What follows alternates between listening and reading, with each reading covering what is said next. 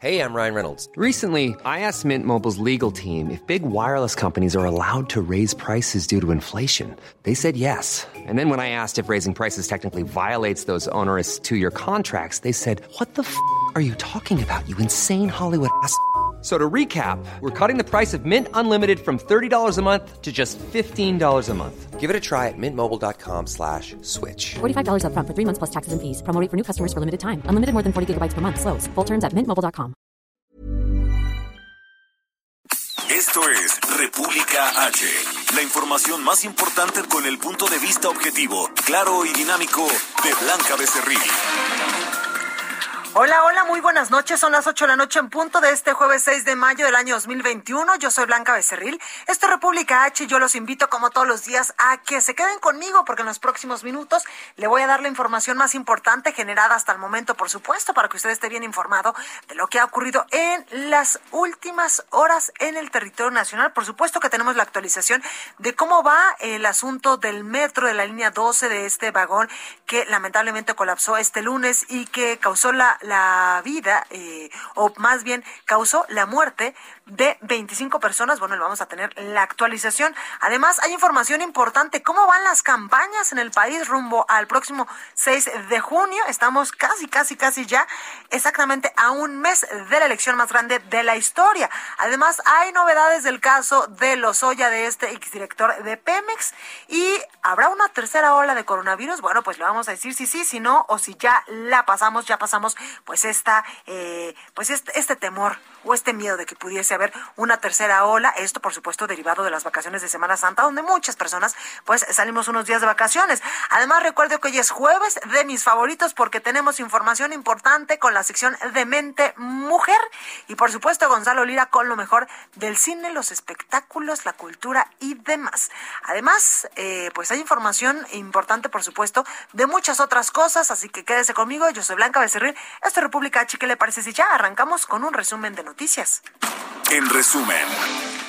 Morena en la comisión permanente frenó la creación de una comisión especial para dar seguimiento a las investigaciones de la tragedia de la línea 12 del metro. Argumentaron que no se, no se prestarían a la política carroñera de la oposición. Escúchalos. Mientras que Morena en el Congreso de la Ciudad de México reventó la sesión para impedir que la oposición solicitara la comparecencia de la directora del metro, Florencia Serania, muy necesaria. La jefa de gobierno de la capital del país, Claudia Sheinbaum, habilitó una mesa de atención directa desde su oficina para los familiares de las personas que fallecieron o resultaron lesionadas durante el accidente del lunes en la línea 12 del metro.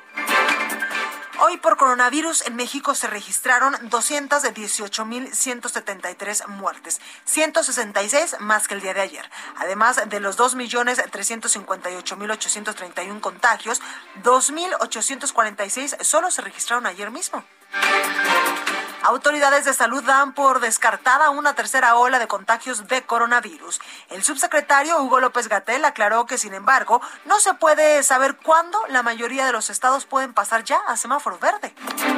Al filo de las seis de la mañana con cinco minutos de este jueves, México recibió un millón de dosis de vacunas contra el coronavirus de la farmacéutica china Sinovac, siendo el octavo envío de ese fármaco.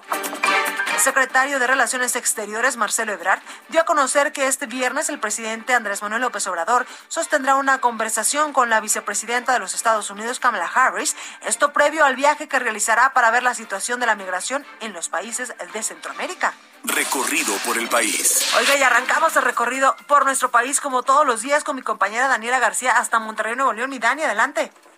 Hola Blanca, muy buenas noches. Pues en Nuevo León hoy se presentó el semáforo epidemiológico como todos los jueves y se dio a conocer que se eliminaron restricciones de horarios en comercios como centros comerciales y restaurantes. Se relajaron también las medidas restrictivas a mujeres embarazadas y se permitirá la apertura de albercas en quintas.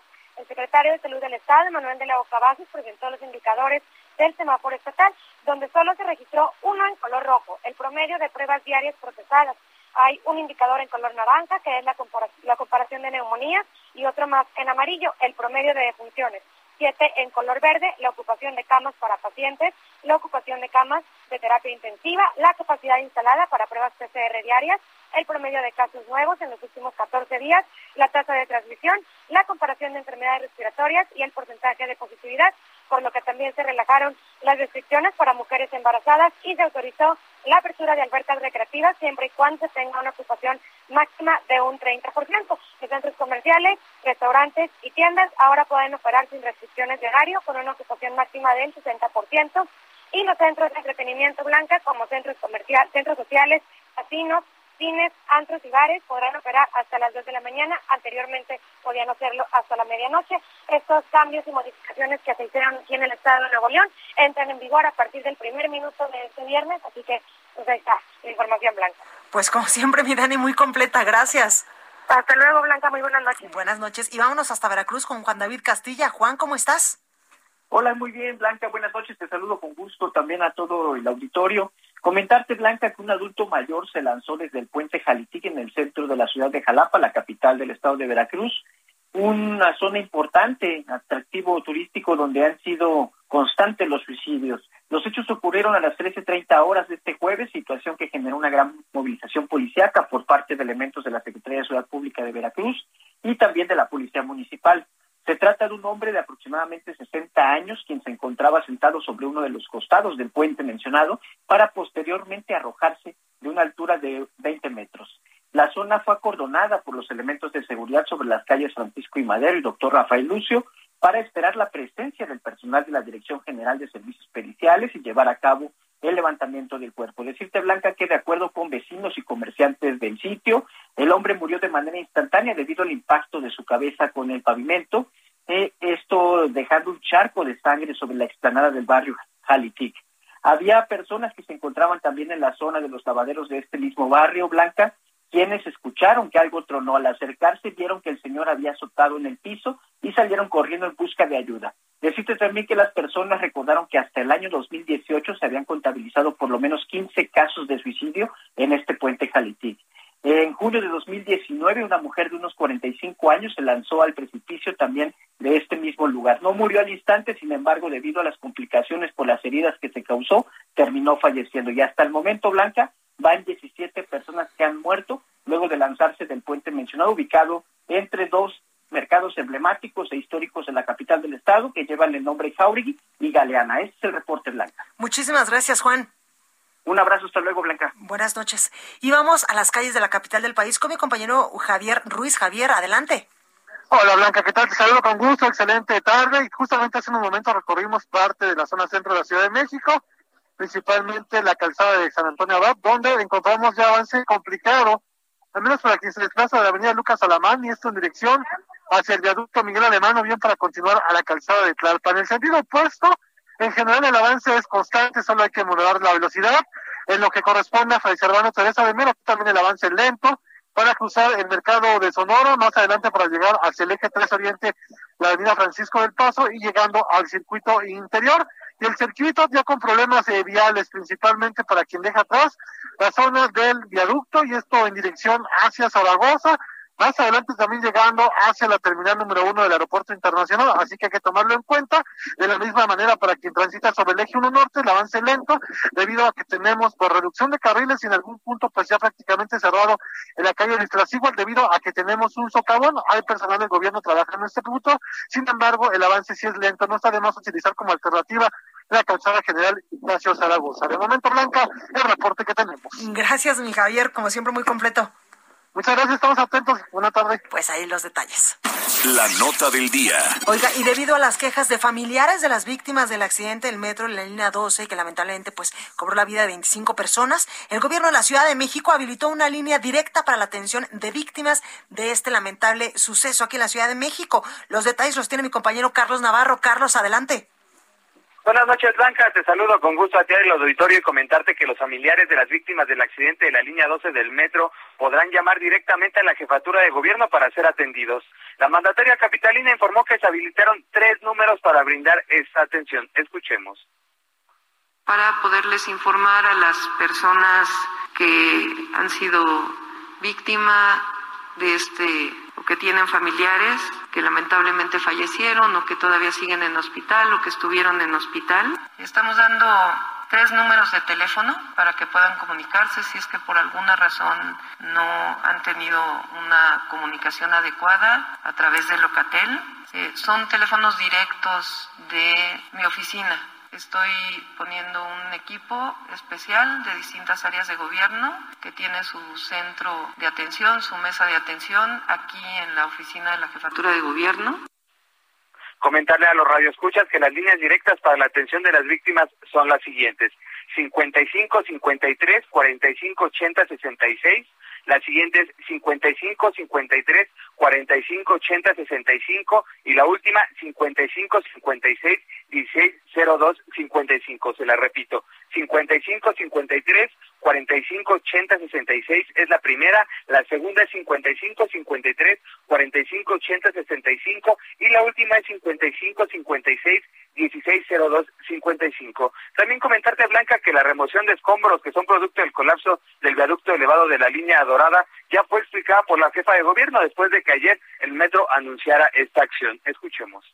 Eh, lo único que se retiró fue el tren, algo, algunos eh, material que quedó, digamos, fuera del área, y la fiscalía solicitó que se quitara parte de esta piedra del balastro que sostiene las vías para poder iniciar a sacar corazones eh, del material para poder saber la calidad de los materiales. Eso fue lo que se hizo y hasta que no lleguen los peritos internacionales, hagan su revisión, etcétera, no va a haber eh, el movimiento de las traves o de la trave que fue la que sufrió el incidente.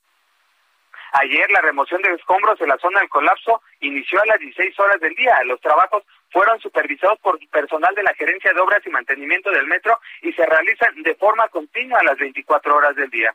En un inicio fue el balasto del material que se retiró y fue trasladado a la zona de talleres de Tláhuac. Además, se realizó el retiro de estructuras metálicas y de concreto, tanto a nivel de piso como a la instalación elevada. En el punto continúan los peritos de la Fiscalía General de Justicia de la Ciudad de Mico, quienes documentan el proceso de retiro de estos desechos. Blanca, la información que te tengo. Muchísimas gracias. Hasta luego, buenas noches. Oye, Carlos, antes de que te me vayas, por favor, repíteme los números de contacto. Claro que sí. Claro que sí, se los repetimos a los radioescuchas. Son tres líneas. La primera es 55 53 45 80 66. La segunda es 55 53 40, eh, repito, 55 53 45 80 65. Y la tercera es 55 56 16 0255. Esas son las tres líneas a las que se pueden comunicar los familiares de las víctimas de este lamentable suceso, Blanca. Muchísimas gracias, Carlos. Cuídate. Hasta luego, buenas noches. Buenas noches. Oiga, y el presidente de México, Andrés Manuel López Obrador, anunció que se iniciará una investigación de la línea dorada, de la línea 12. Francisco Nieto, cuéntanos, ¿qué fue lo que dijo? Blanca, ¿qué tal? Muy buenas noches. Hoy el presidente Andrés Manuel López Obrador en su mañanera informó que ya inició la investigación de la tragedia de la línea dorada del metro eh, para que a partir de ahí se comience eh, a, deslindar pues responsabilidades, conocer qué sucedió y que se castiguen a los responsables. El mandatario ratificó el apoyo de su gobierno a la jefa de gobierno de la Ciudad de, México, Claudia Sheinbaum. También eh, pues mandó nuevamente un pésame a las familias de las personas que perdieron la vida en este lamentable accidente y bueno, pues el presidente dice que a partir de esta investigación, esta investigación de esta empresa noruega, pues empezará a conocer lo que sucedió de fondo en esta tragedia y así dar con los responsables y que estos sean castigados. Blanca, pues es parte de lo que sucedió hoy en la mañanera. Muchísimas gracias, Francisco. Buenas noches. Gracias. Bueno, pues y continuando con este tema, el Partido Acción Nacional interpone una denuncia ante la Fiscalía General de la República contra funcionarios públicos por la tragedia en la línea 12. Misael Zavala nos tiene los detalles. Misael, adelante. Efectivamente, Blanca, buenas noches, buenas noches al auditorio. La dirigencia nacional del PAN interpuso una denuncia de hechos ante la Fiscalía General de la República en contra de funcionarios públicos por su presunta responsabilidad en la tragedia de la línea 12 del metro de la Ciudad de México. Los denunciados por Acción Nacional ante la Fiscalía General de la República son Marcelo Ebrard Casaubon, titular de la Secretaría de Relaciones Exteriores y ex jefe de gobierno de la Ciudad de México, también Mario Delgado Carrillo, ex secretario de Finanzas de la Ciudad de México y actual eh, líder nacional de Morena, también Claudia Sheinbaum, jefa de gobierno de la Ciudad de México, y Florencia Serranía Soto, directora general del sistema de transporte colectivo Metro, así como de quién o quiénes resulten responsables de la tragedia en la línea 12. Blanca del Aldea Azul pidió a la Fiscalía iniciar las indagatorias correspondientes a efecto de conocer la verdad legal y para ello le solicita realizar las diligencias para pedir la declaración de procedencia y el inicio de juicio político contra la hoy jefa de gobierno y también contra el canciller Marcelo Ebrard. Ante la Fiscalía General de la República, el coordinador jurídico del PAN, Raimundo Bolaños, y el presidente de Acción Nacional en la Ciudad de México, Andrés Ataide, eh, presentaron como pruebas todo el historial de irregularidades registradas sobre la línea 12 del metro, también consistentes en documentales, testimonios y denuncias de personas e informes relacionados con la construcción y operación de esa línea de transporte. Los panistas dijeron que es necesario que la investigación abarque tanto el aspecto legal y humano para que sus resultados apoyen al ejercicio de la acción penal en contra de los inculpados. Blanca, esta es la información. Muchísimas gracias, Misael. Gracias, Blanca. Buenas noches. Gracias. Oiga, y por este accidente en el metro piden la comparecencia de la directora del metro y de la fiscal de la Ciudad de México ante la permanente del Congreso, Iván Saldaña. Cuéntanos, ¿se hará? ¿No se hará? ¿La detuvieron? ¿Qué fue lo que pasó? ¿Qué tal, Blanca? Amigos del auditorio, buenas noches. Y efectivamente los diputados del PRD eh, fueron los que demandan formalmente, demandaron hoy formalmente ante la Comisión Permanente del Congreso de la Unión que se cita a comparecer a la directora del Metro Florencia Serranía y a la fiscal general de justicia de la Ciudad de México, Ernestina Godoy, para que informen las causas del accidente de la línea 12 del metro, se deslinden responsabilidades y finquen las sanciones también correspondientes. Esto lo hicieron a través, hoy presentaron un punto de acuerdo eh, a consideración de la comisión permanente, eh, en el cual, pues, eh, como grupo parlamentario, también solicitan que se exhorte a la jefa de gobierno Claudia Sheinbaum a que encomiende pues una investigación y un peritaje externo. Esta eventual en esta eventual comparecencia los legisladores piden que Serranía Soto informe también cuáles son las acciones que llevará a cabo para atender la demanda de transporte de miles de afectados y cuándo tentativamente reiniciará el servicio en la línea pues que sufrió la afectación que es toda la línea 12 que va de Miscoac a Tláhuac eh, y pues mientras tanto también piden que lo eh, que, que, que las investigaciones y peritajes por parte de la fiscalía que están a cargo de Ernestina Godoy pues sea exhaustiva para deslindar responsabilidades administrativas, penales por las acciones o omisiones en la supervisión y mantenimiento de la línea 12. Preguntabas, Blanca, si, cuál será el proceso. Eh, pasó este punto de acuerdo a consideración de las comisiones, lo tienen que dictaminar para que nuevamente se regrese al pleno de la Cámara eh, y pues ya o estarían, eh, dependiendo de esto, eh, llamando a comparecer a estas funcionarias. Pues estamos muy al pendiente, Iván. Gracias. Muy buenas noches a todos. Buenas noches. Entrevista. Oiga, y estamos exactamente a un mes donde México vivirá el próximo 6 de junio el proceso electoral más grande de su historia. Para hablar del tema, saludo en la línea telefónica al consejero Jaime Rivera y también miembro de la Comisión de Capacitación y Organización Electoral del Instituto Nacional Electoral. Consejero, buenas noches, ¿cómo está? Buenas noches, Blanca. Me da mucho gusto saludarle y estoy a sus órdenes. Gracias, consejero. Oiga, cuénteme, ya todo listo. Estamos a un mes del 6 de junio, donde, pues, entre otros muchos cargos, elegiremos a 15 nuevos gobernadores. Sí, eh, la organización de las elecciones ha marchado muy bien, cumpliendo los plazos y las formas correctamente. Eh, la mejor noticia es que la convocatoria que conforme a la ley ha hecho el INE para que ciudadanos sorteados estén voluntariamente eh, dispuestos a participar como funcionarios de mesa directiva de casilla, han respondido muy bien. Ya tenemos un número holgado para cubrir de ciudadanos eh, capacitados para cubrir las casillas, para cumplir esta función tan importante de recibir la votación de los ciudadanos, contar los votos, llenar las actas y remitirlas a los órganos electorales para su cómputo. Esta tarea, la más decisiva a la hora de la jornada electoral, se deposita en ciudadanos. Claro que van a recibir los votos de sus vecinos.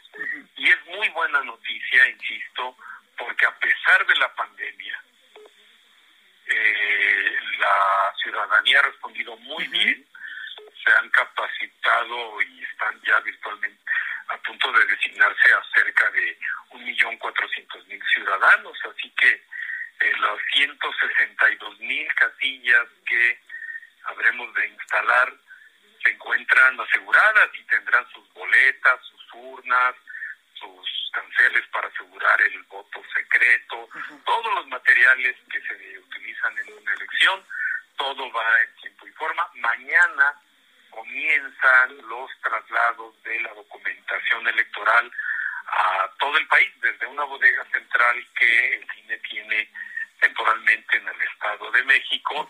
De ahí van a partir decenas de convoyes, de camiones, digamos, eh, tractocamiones, para trasladar pues eh, cientos de toneladas de documentación electoral a todos los distritos del país. Claro. Oiga, consejero, estamos en medio de una emergencia sanitaria por el coronavirus, donde pues estarán llevando estas elecciones. Quiero preguntarle, el INE, me imagino yo, y ustedes nos han dado cuenta, que eh, pues ha eh, diseñado toda una estrategia para que todos nosotros salgamos a votar de manera segura el próximo 6 de junio. Sí, tenemos un, eh, un conjunto de protocolos para cuidar la salud pública de tal manera que los derechos políticos se puedan seguir ejerciendo sin arriesgar la salud de los votantes y en general de los ciudadanos. Los hemos cumplido tanto en la etapa preparatoria, por ejemplo, en la capacitación de ciudadanos, como eh, lo tenemos preparado para las casillas. Por ejemplo, para ingresar a los recintos donde se instalan las casillas, los ciudadanos que quieran votar deberán llevar cubrebocas. Si no lo llevan, se, les dotará de un cubrebocas, pero será requisito para ingresar al recinto de la casilla. Y esto es para proteger la salud de los propios votantes como de los funcionarios de casilla y los representantes del partido que vigilan la votación. Es decir, es un acto de responsabilidad. Totalmente. Totalmente. Solo habrá dos electores dentro de las casillas al mismo tiempo. Se instruirá a los electores que mantengan la sana distancia mientras esperan o mientras realizan eh, cualquier otra actividad relativa con la votación. Eh, se desinfectarán las superficies y materiales electorales frecuentemente. Eh, se cuidará en todo momento que las casillas no sean un factor de contagio. Claro. Oiga, consejero, Los también... ciudadanos podrán votar en libertad. Claro. Eh, consejero, también quiero preguntarle, el presidente Andrés Manuel López Obrador tal parece que en algunos momentos como que se le olvida que andamos en elecciones. Ya le volvió a, a, a tirar dos veces de manera consecutiva pues a un candidato allá en Nuevo León. Mm, Bueno, la Constitución y la ley establecen que los servidores públicos no deben intervenir en las elecciones y deben eh, no deben influir en la competencia entre los partidos y todos deberían hacerlo. Eh, hoy es el momento en estos tiempos de campaña, los protagonistas son los partidos y sus candidatos. Ellos deben ocupar la escena pública, deben ofrecer sus propuestas, deben tratar de convencer a los ciudadanos para que voten de manera informada. Y el INE, como las autoridades electorales de los estados también, estaremos cuidando que estas reglas se cumplan. Claro, pues ahí lo tenemos, consejero Jaime Rivera, miembro de la Comisión de Capacitación y Organización Electoral del Instituto Nacional Electoral. Muchas gracias por esta comunicación y pues nosotros seguimos al pendiente porque aún hay muchas cosas que eh, pues que se van a seguir dando en estos eh, 30 días que faltan para la elección y los candidatos literalmente en algunos estados están dándose con todo. Bueno, que haya pasión entre los candidatos es algo con natural claro. a, la, a la competencia, pero debe hacerse en forma civilizada, respetuosa, con propuestas, pero eh, es el momento de los candidatos y los partidos, insisto, y qué bueno que hagan su trabajo dentro de la ley y las autoridades cuidaremos que lo hagan dentro de la ley. Totalmente, como pasó en el caso de Félix Salgado Macedonio y también de Raúl Morón, ¿verdad? Estos aspirantes. También eso, sí, a ver, hay obligaciones también de rendir cuentas por parte de los partidos y sus candidatos, y eso eh, vendrá después de la elección, se harán los dictámenes de la fiscalización y, se, y, y quienes cumplan bien no tendrán ningún problema y quienes tengan algunas infracciones pues recibirán también sanciones conforme a la ley. Claro. Oiga, consejero, todavía estamos en veremos eh, una candidata, ¿verdad? En San Luis Potosí, pero eso eh, pues todavía está eh, en, eh, pues en, en, su cancha. Muchísimas gracias, consejero Jaime Rivera, miembro de la Comisión de Capacitación y Organización Electoral del INE, por esta comunicación. Gracias a usted, Blanca. Para servir. Gracias. Bueno, pues ahí la información. Vamos a hombro de corte. Yo soy Blanca Becerril, esto es República H. No se vaya, que yo vuelvo con más. Continúa escuchando a Blanca Becerril con la información más importante de la República en República H. Regresamos. Estamos de regreso con la información más importante de la República en República H con Blanca Becerril, transmitiendo en Heraldo Radio. Ruta 2021, la ruta hacia las elecciones presenta. Santiago Nieto Castillo, titular de la Unidad de Inteligencia Financiera de la Secretaría de Hacienda y Crédito Público, informó que la UIF investiga a todos los aspirantes a gobernadores de los estados. En entrevista con mi compañera Adela Micha en Me lo dijo Adela por el Heraldo Televisión, Nieto Castillo anunció que las investigaciones se enfocan en descubrir empresas fachada y grupos políticos que financian las campañas de los candidatos que afecten la, la normatividad electoral. Escuche lo que le dijo a mi compañera Adela Micha. Por otro lado, se hizo un anexo para tener intercambio de información, para tener eh, modelos de riesgo, que trabajamos conjuntos entre el, INE y la UIF, cada quien el suyo, pero digamos calibrándolos. Y, eh, por ejemplo, nos mandaron el padrón de proveedores del INE para ver que no hubiera empresas fachadas o factureras. Eh, nos han mandado candidatos, eh, para, candidatas para revisar, les entregamos la información y, bueno, por supuesto, estamos en un tema eh, importante respecto, en cinco casos, que ya en los grupos de trabajo se han estado planteando de posibles temas eh, violatorios de la normatividad electoral. ¿Puedes, ¿Puedes adelantar Pre algo? Prefiero no, pero sí tiene que ver con las candidaturas, tiene okay. que ver con incluso consejeros que, o personas que reciben dinero de no, de, de, para funcionarios que han recibido dinero de partidos políticos, temas de empresas fachada y factureras que terminan pagándole a grupos políticos para poder financiar campañas y que lo que hacemos es eh, ellos, ellos o nosotros lo detectamos, intercambiamos la información, nosotros congelamos, ellos inician sus procedimientos de responsabilidad. Pero ustedes investigan sí solo si el INE se los pide. Tenemos en el oh. modelo de riesgo, okay. a ver, sí, hay, hay dos modelos. El, el, reactivo, que es cuando el INE nos hace un requerimiento, o puede ser la Fiscalía Especializada en Delitos Electorales, la Fiscalía General de la República, etcétera, o cuando de nuestro propio modelo de riesgo aparece algo que sea irregular. Ahora, el presidente sí me fue muy claro, me dijo, no quiero que haya una percepción de que se utiliza la UIF con un aspecto electoral y por tanto, si hay algo que se denuncie despasada la jornada electoral. Y pero si el INE el Poder Legislativo, la, el Poder Judicial, la Fiscalía General de la República te requieren información, tú se las tienes que entregar. Ya, es que estoy pensando en un caso, por ejemplo, el de San Luis Potosí, el de Gallardo, ¿no? Del Partido Verde, que dicen pues que está involucrado en el narcotráfico, etcétera, etcétera, y es candidato a la gubernatura. ¿Se está investigando? No, tenemos, eh, se está investigando honestamente a todas y todos los candidatos a gobernador.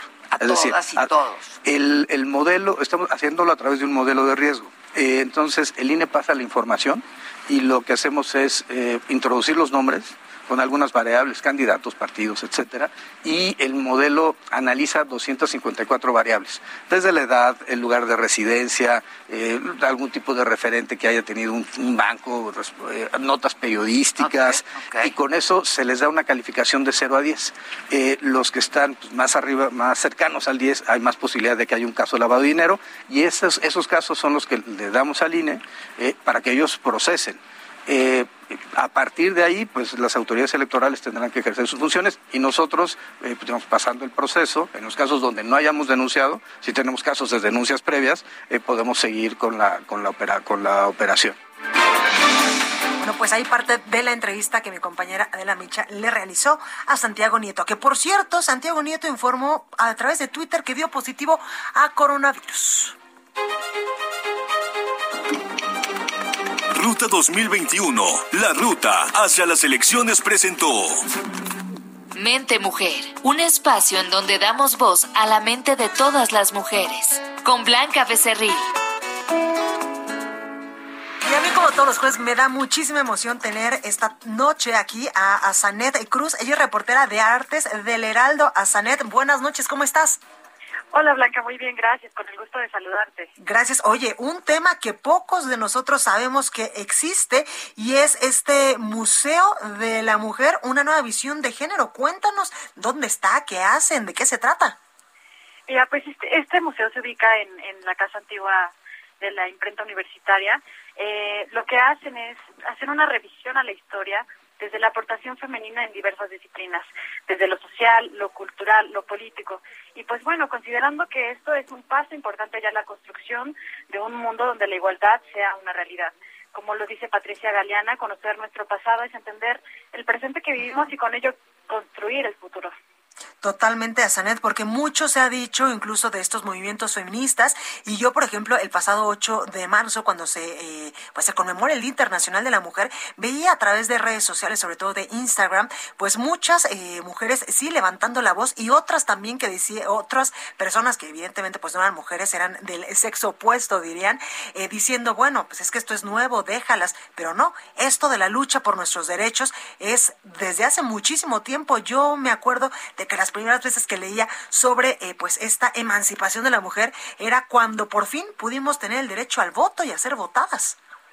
Exactamente, Blanca. Pues imagínate tú que Patricia Galeana pensó en, en, la, en construir o que se construyera un museo de la mujer no desde 2011, que fue el día que pues, eh, se inauguró, por decirlo así, este museo, sino desde 1995. Ella presentó esta idea en una ponencia y pues bueno, fue 16 años después que, que se pudo hacer eh, pues de manera física, ¿no? Pero justamente ella platicaba que un año antes, eh, en, en, en, el sexenio que estaba en turno, pues justamente se planteó la, la, el rescate histórico de de, de, algunos inmuebles en la Ciudad de México y ella inmediato pensó en, en la casa de Leona Vicario. Sin embargo, aún estando en, en, eh, en 2010, pues bueno, se pensó que se iba a ocupar para hablar de temas que ellos consideraban como prohibidos, ¿no? Y fue hasta 2011 que pues bueno, tuvimos este gran museo que nos muestra la historia de grandes mujeres, ¿no? Justamente en un año de celebraciones importantes. Totalmente. Oye, y también eh, decirle a la gente que no es el primer museo ni el único, y ni estamos descubriendo el hilo negro, de eh, pues dedicado precisamente a esta temática, a la mujer. Exacto, pues mira, es el cuarto que se construyó en América Latina, pero, pero hay otros dos de manera virtual en México. Uno de ellos pertenece a Fundación Jumex y otro es, es un, museo, veracruzano que, que es el espacio virtual de artistas veracruzanas. Sin embargo, hay 99 museos en el mundo, 79 de ellos con sede y 20 virtuales. Eh, y pues bueno, se abocan a, a hablar sobre la historia de perspectiva de género, algunos otros a las obras y pues bueno, muestran la vida de de las mujeres desde diferentes disciplinas. Claro. Oye, y también algo importante es que no solamente pues es un museo donde pues vamos y vemos la evolución de este movimiento, la evolución de cómo las mujeres hemos ido eh, pues ganando terreno en la vida pública nacional, sino que también hay eh, momentos donde pues nos dan asesoría jurídica y psicológica, sobre todo a mujeres que han sufrido que están sufriendo de violencia.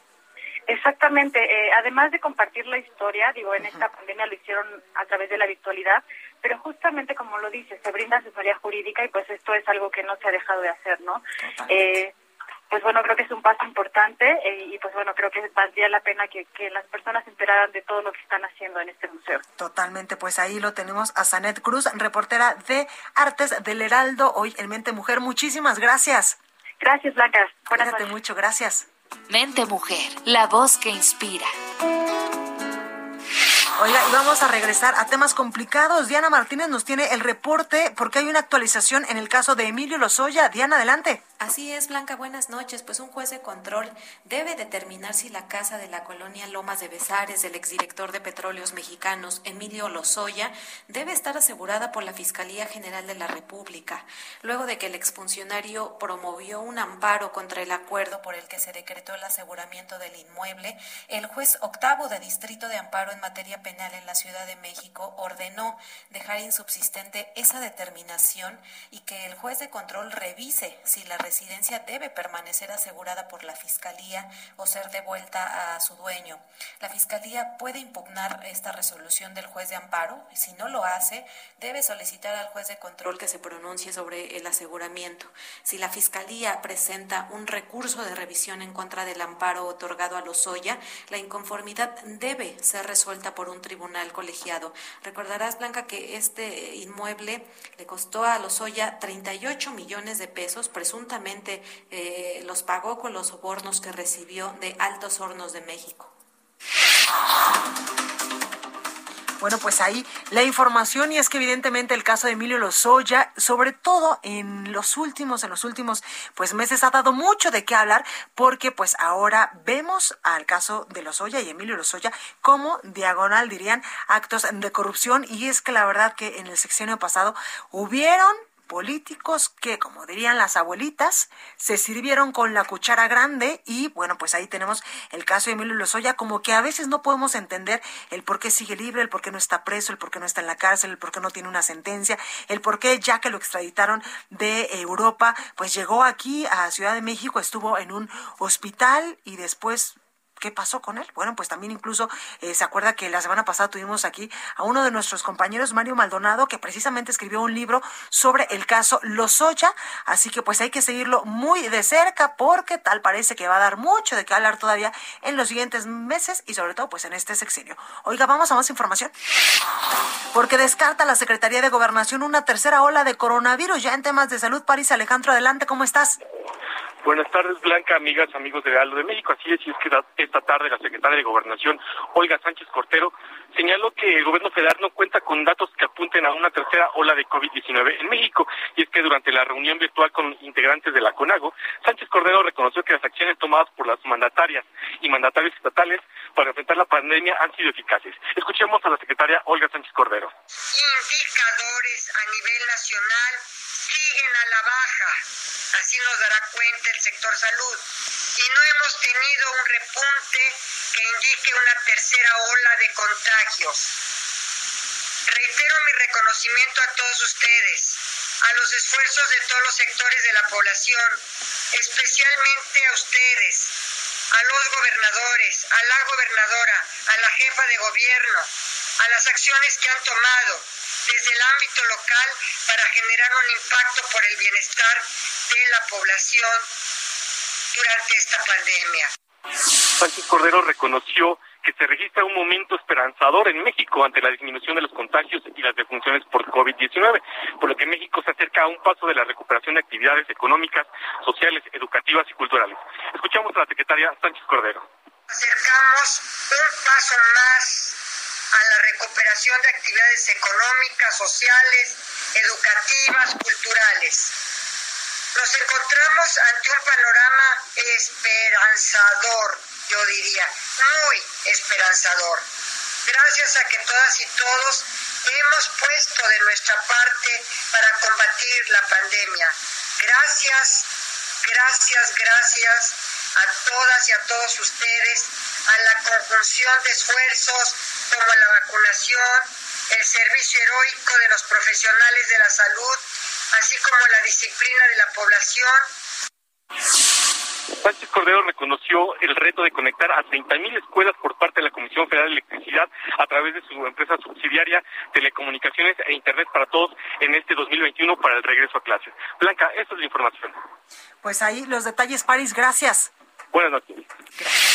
Oye, ¿qué le parece si hoy es jueves más relax? Nos vamos con Cultura con mi compañera Melisa Moreno para que nos recomiende qué podemos hacer este fin de semana. Melisa, adelante.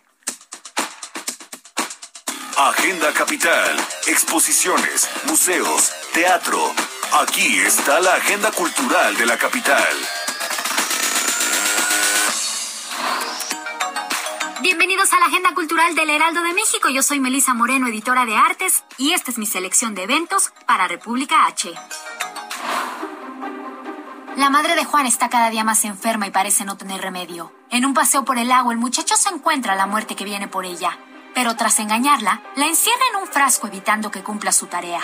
Lo que al principio parece un triunfo, pronto se convierte en tragedia, y ante el cada vez más desalentador panorama, Juan deberá encontrar la fortaleza para remediar su error. La puesta en escena Juan y la muerte se presenta todos los domingos en el Foro Shakespeare.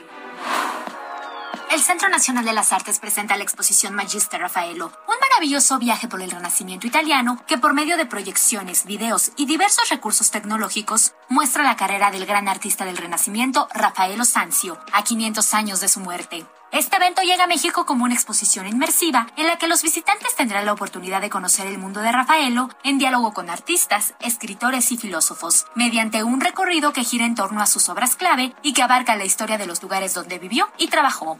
Magister Rafaelo, un maravilloso viaje por el Renacimiento italiano, estará abierta al público en la Galería Central Cenart hasta el 30 de mayo, de jueves a domingo.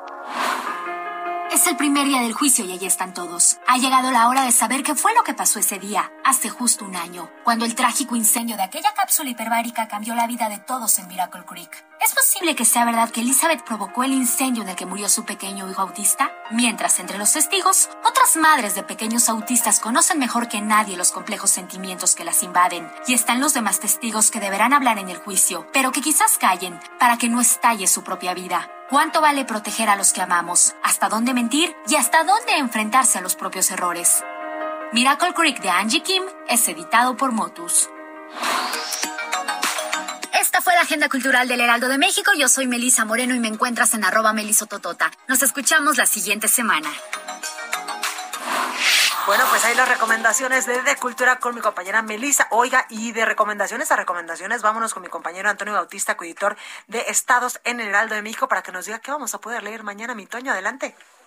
Blanca, ¿qué tal? Muy buenas noches. Te saludo a ti y a los radioescuchas de República H aquí en el Heraldo Radio. Bueno, pues continuamos con toda la cobertura de la Ruta 2021 y en este caso pues traemos que pues la COVID-19, esta pandemia, pues ha venido también a poner eh, su su punto en las elecciones porque desafortunadamente ha decrecido la lista nominal, es decir, las personas que ya tienen su credencial de elector para poder votar el próximo 6 de junio y pues debido a la pandemia el impacto que ha generado pues ha hecho una depuración de, el, eh, de esta lista, en particular en el, en el Estado de México, por ejemplo, y en varias, varias partes del país, eh, 15 mil votantes menos hay a consecuencia del virus y bueno, pues traemos todos los detalles en la edición de mañana y también precisamente el, en el Estado de México también pues la cuenca del sistema Cutzamala pues está afectada por la sequía y se prevé que eh, pues haya recortes en el servicio en 13 municipios debido a que sus 13 presas pues tienen poca agua y tenemos todos los detalles de esta situación en Cutzamala mañana en las páginas de El Heraldo de México Blanco. Pues ahí lo tenemos, mi Toño, muchas gracias. Gracias, buenas noches. Buenas noches. Es tiempo del séptimo arte. Películas, cortometrajes, series, documentales y excelente música con Gonzalo Lira.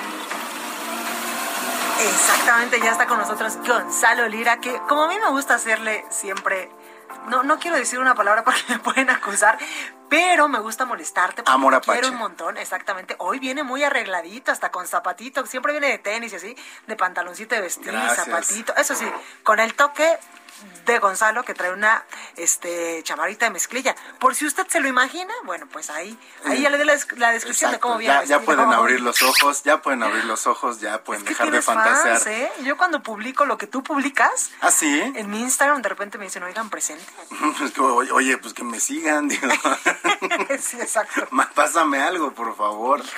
Pásame algo. Cuéntame de qué vamos a hablar hoy. Ya pasaron los Óscares, ya, pasaron los. Óscares. Sí, y de hecho vamos a, a empezar con películas mexicanas que justo creo que encontraron ahora un lugar en la cartelera. Que justo de eso tuvimos hace este algunos días una reunión con un senador muy importante de evidentemente el Senado de la República, donde pues traen esta legislación de pedirle a Netflix que por lo menos el 10% del contenido sea contenido nacional. Sí, digo, ahora habrá que ver a qué se refieran también con contenido nacional, ¿no? Porque hay mucho contenido. Y si va a haber apoyos también del gobierno federal para las producciones. Además, pero sobre todo eso, ¿no? Porque eh, el tema con Netflix es que de repente puede ser una producción extranjera con talento mexicano. Entonces ahí es donde no sé qué ah, pasa por, por mexicano, ¿sabes? Sí, claro. ahí es donde van a tener que poner... las letras chiquitas. Exacto, ahí es donde van a tener que poner atención especial. Pero bueno, hablando de, cine mexicano, eh, se estrenan dos películas muy, muy, muy distintas en, en la cartelera, dos películas mexicanas, que la verdad, lo mismo tienen de distintas que de irregulares. Órale. Estoy hablando de una comedia y un dramononón, que además es un hecho por un director muy veterano, que es el drama, que es Arturo Ripstein. Y la verdad es que esta película excede el tiempo que podría haber durado, ¿no? Pues, normalmente Arturo Ripstein tiene una forma como de montar sus escenas que es muy teatral, las actuaciones también son muy, muy, muy teatrales y, y esta vez no se queda atrás, pero lo que sí es interesante es que es un guion escrito por Pasalicia García Diego, que es la guionista con la que siempre he trabajado y que se pega mucho a los temas del momento. ¿No? Es una película que nos habla de una pareja de personas adultos mayores y estos dos, estos dos, hombre y mujer, tienen una relación súper, súper distante, súper fracturada.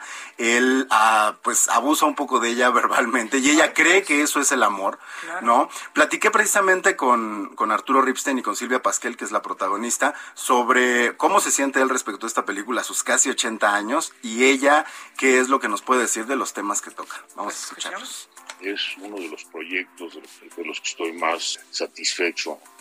Los, cineastas somos muy malos críticos de nuestra propia obra, pero estoy eh, seguro en el caso de esta que es eh, muy probablemente mi mejor trabajo.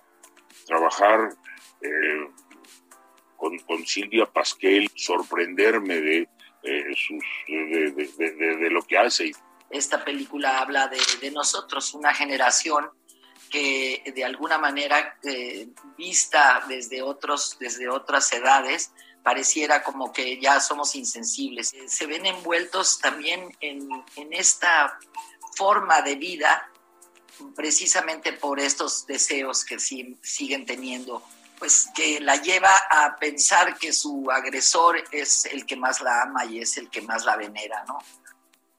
Ahí está. La película se llama El diablo entre las piernas y pues tiene que ver precisamente con eso, ¿no? Como con estas pulsiones carnales que no podemos controlar y que pues nos llevan a cosas buenas, pero también nos pueden llevar a cosas muy malas, como en este caso pues es el control de este hombre sobre esta mujer. Y ahora, igual te decía de irregular, y no porque sean malas, sino porque creo que son películas que tienen oportunidad de, de, hacer más con lo que tenían. Quizá El Diablo entre las piernas de Ripstein excede en su tiempo, excede en la teatralidad, pero toca temas interesantes, eh, tiene una fotografía muy buena, entonces no es un desperdicio. Y del otro lado está Luis Gerardo Méndez con una comedia que se llama Medios Hermanos. Que Luis Gerardo es el de Nosotros los Nobles, ¿no? Luis Gerardo es el de Nosotros los Nobles. Y aquí es un personaje, pues, bastante distinto a lo que solemos ver de un personaje mexicano. Él no es un mi rey, pero sí es un mexicano con lana, ¿no? O sea, sí ah, es un mexicano al que no le falta dinero, que tiene su propia eh, empresa de aviación y que descubre que ya tiene. le funcionó lo de la gasolina. no, no le ha funcionado. Este, y que tiene, descubre que tiene un medio hermano. Y resulta que el medio hermano ah, es gringo. visto la cartelera, ¿no? Entonces es como esta historia de dos hermanos que se empiezan a conocer, que tienen que tomar un viaje que tiene que ver además con la muerte de su padre, y que en el viaje pues van ilustrando cuáles son las diferencias entre un mexicano, un estadounidense y por lo tanto es un comentario sobre cómo México y Estados Unidos pues son medios hermanos. Pero se queda un poquito, creo que en el humor de pastelazo. la, crítica mm, hacia los gringos es como muy básica, como muy de, ah, les gusta comer alitas y hamburguesas y jajaja, ¿no? Pero bueno, platiqué con Luis Gerardo sobre cuáles eran las intenciones que, como lo digo, creo que las, las logró a medias. Eh, para nosotros esta película era un vehículo para hablar de las diferencias entre México y Estados Unidos, ¿no? Cada personaje representa un país, ¿no? Pero también hablar de cómo de alguna manera somos medios hermanos y como no somos tan distintos. ¿no? Entonces, eh, además, queríamos presentar un personaje completamente distinto en Hollywood de un mexicano. ¿no? Mi personaje es, es un empresario muy exitoso que tiene una compañía de aviación y partiendo de esa idea, que era importante para nosotros, queremos representar al norteamericano de otra manera, ¿no? Y en ese sentido es este personaje over the top, ¿no? Que, que, su mayor talento es postear fotos de su desayuno en Instagram, ¿no? Pero que por otro lado tiene un gran corazón y que sabe escuchar. ¿no? Y entonces, jugando con esos contrastes, creo que podíamos hablar de lo que nos interesaba explorar en la película. No, bueno, es que estábamos hablando justamente de cómo hay muchos momentos donde pues debutas con un mega personaje que es un hitazo y ya como todo mundo, cuando cambias de personaje y cambias incluso pues de película, exactamente. Y ya luego, luego te dices, ah, claro, el de los no. A él le ha costado mucho trabajo salir de ahí y uno que se quedó atorado, bueno, sospecho que se quedará atorado Ajá. un rato es este Luis Miguel, que era lo que hablábamos, ah, ¿no? Sé. El buen Diego Boneta. ¿En qué vas? Sí, es cierto. Yo la verdad debo decir que este fin de semana no la vi, tuve muchísimo Y entonces no la podemos platicar, no, pero mira, pero hoy voy a verla, te lo Exacto, prometo. ponte al día y el domingo sí. te conectas a Twitter a porque estoy haciendo spaces en arroba gonis. Ay, cálmate, me dice Yosimar, el productor. Acaban de encontrar a la mamá. Ay, ajá. Oigan, y que justo le decía fotos. fuera del aire que soy fan de Camilo en estos momentos. Bueno, le escucho cuando estoy en la regadera, cuando estoy maquillándome, cuando estoy en la Suprema, en todo momento. ¿La misma Está canción? Bien, ¿eh? No, claro, todo su playlist. Ah, bueno, por okay. lo menos, porque si no... Es bueno, es bueno, es bueno. ¿eh? Está bien, está bien. Está el bien. suegro es Montaner tiene que tener algo por ahí de dirección. ¿Que se le pegara? Pues de pues dirección, sí, por, pues por lo menos de vergüenza y decir, le, voy a estar voy a la altura. Bien. Oye, sí canta súper bien. En fin, oiga, yo soy Blanca Becerril, él es Gonzalo Lira. Los esperamos el día de mañana en punto de las 8 con más información. Por favor, de corazón, cuídese mucho. Esto fue República H, la información más importante de lo que pasa en el interior de la República, con el punto de vista objetivo, claro y dinámico de Blanca Becerril. Continúa escuchando Heraldo Radio, donde la H suena y ahora también se escucha. Una estación de Heraldo Media Group.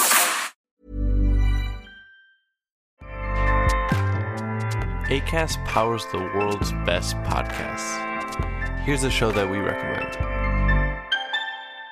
The Real Housewives is a guilty pleasure for most, but if you're looking to not feel guilty about that pleasure, tune in to Everything Iconic with me, Danny Pellegrino, where I break down all the messy moments and behind the scenes antics of Bravo's popular franchise. And on Everything Iconic, I also interview celebrity guests like Kelly Ripa, Kiki Palmer, Drew Barrymore, Cameron Diaz, and more about their guilty pleasures, their past work, and so much more.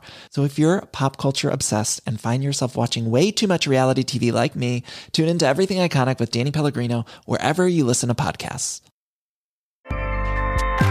ACAST helps creators launch, grow, and monetize their podcasts everywhere. ACAST.com.